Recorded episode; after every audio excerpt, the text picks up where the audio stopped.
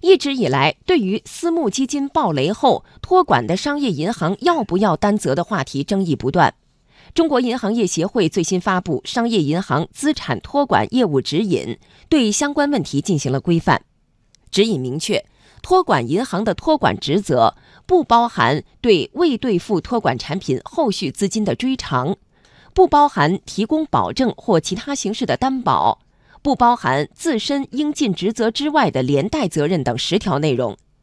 委托人、管理人被依法解散、撤销、宣告破产或失联等情况出现，商业银行有权终止托管服务。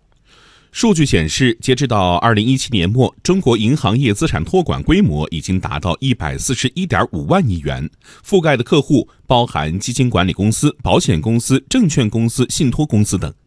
业内人士指出，近年来，作为轻资本、轻资产、轻成本的中间业务，银行的托管业务发展较快，规模不断扩大，是银行转型的重要方向。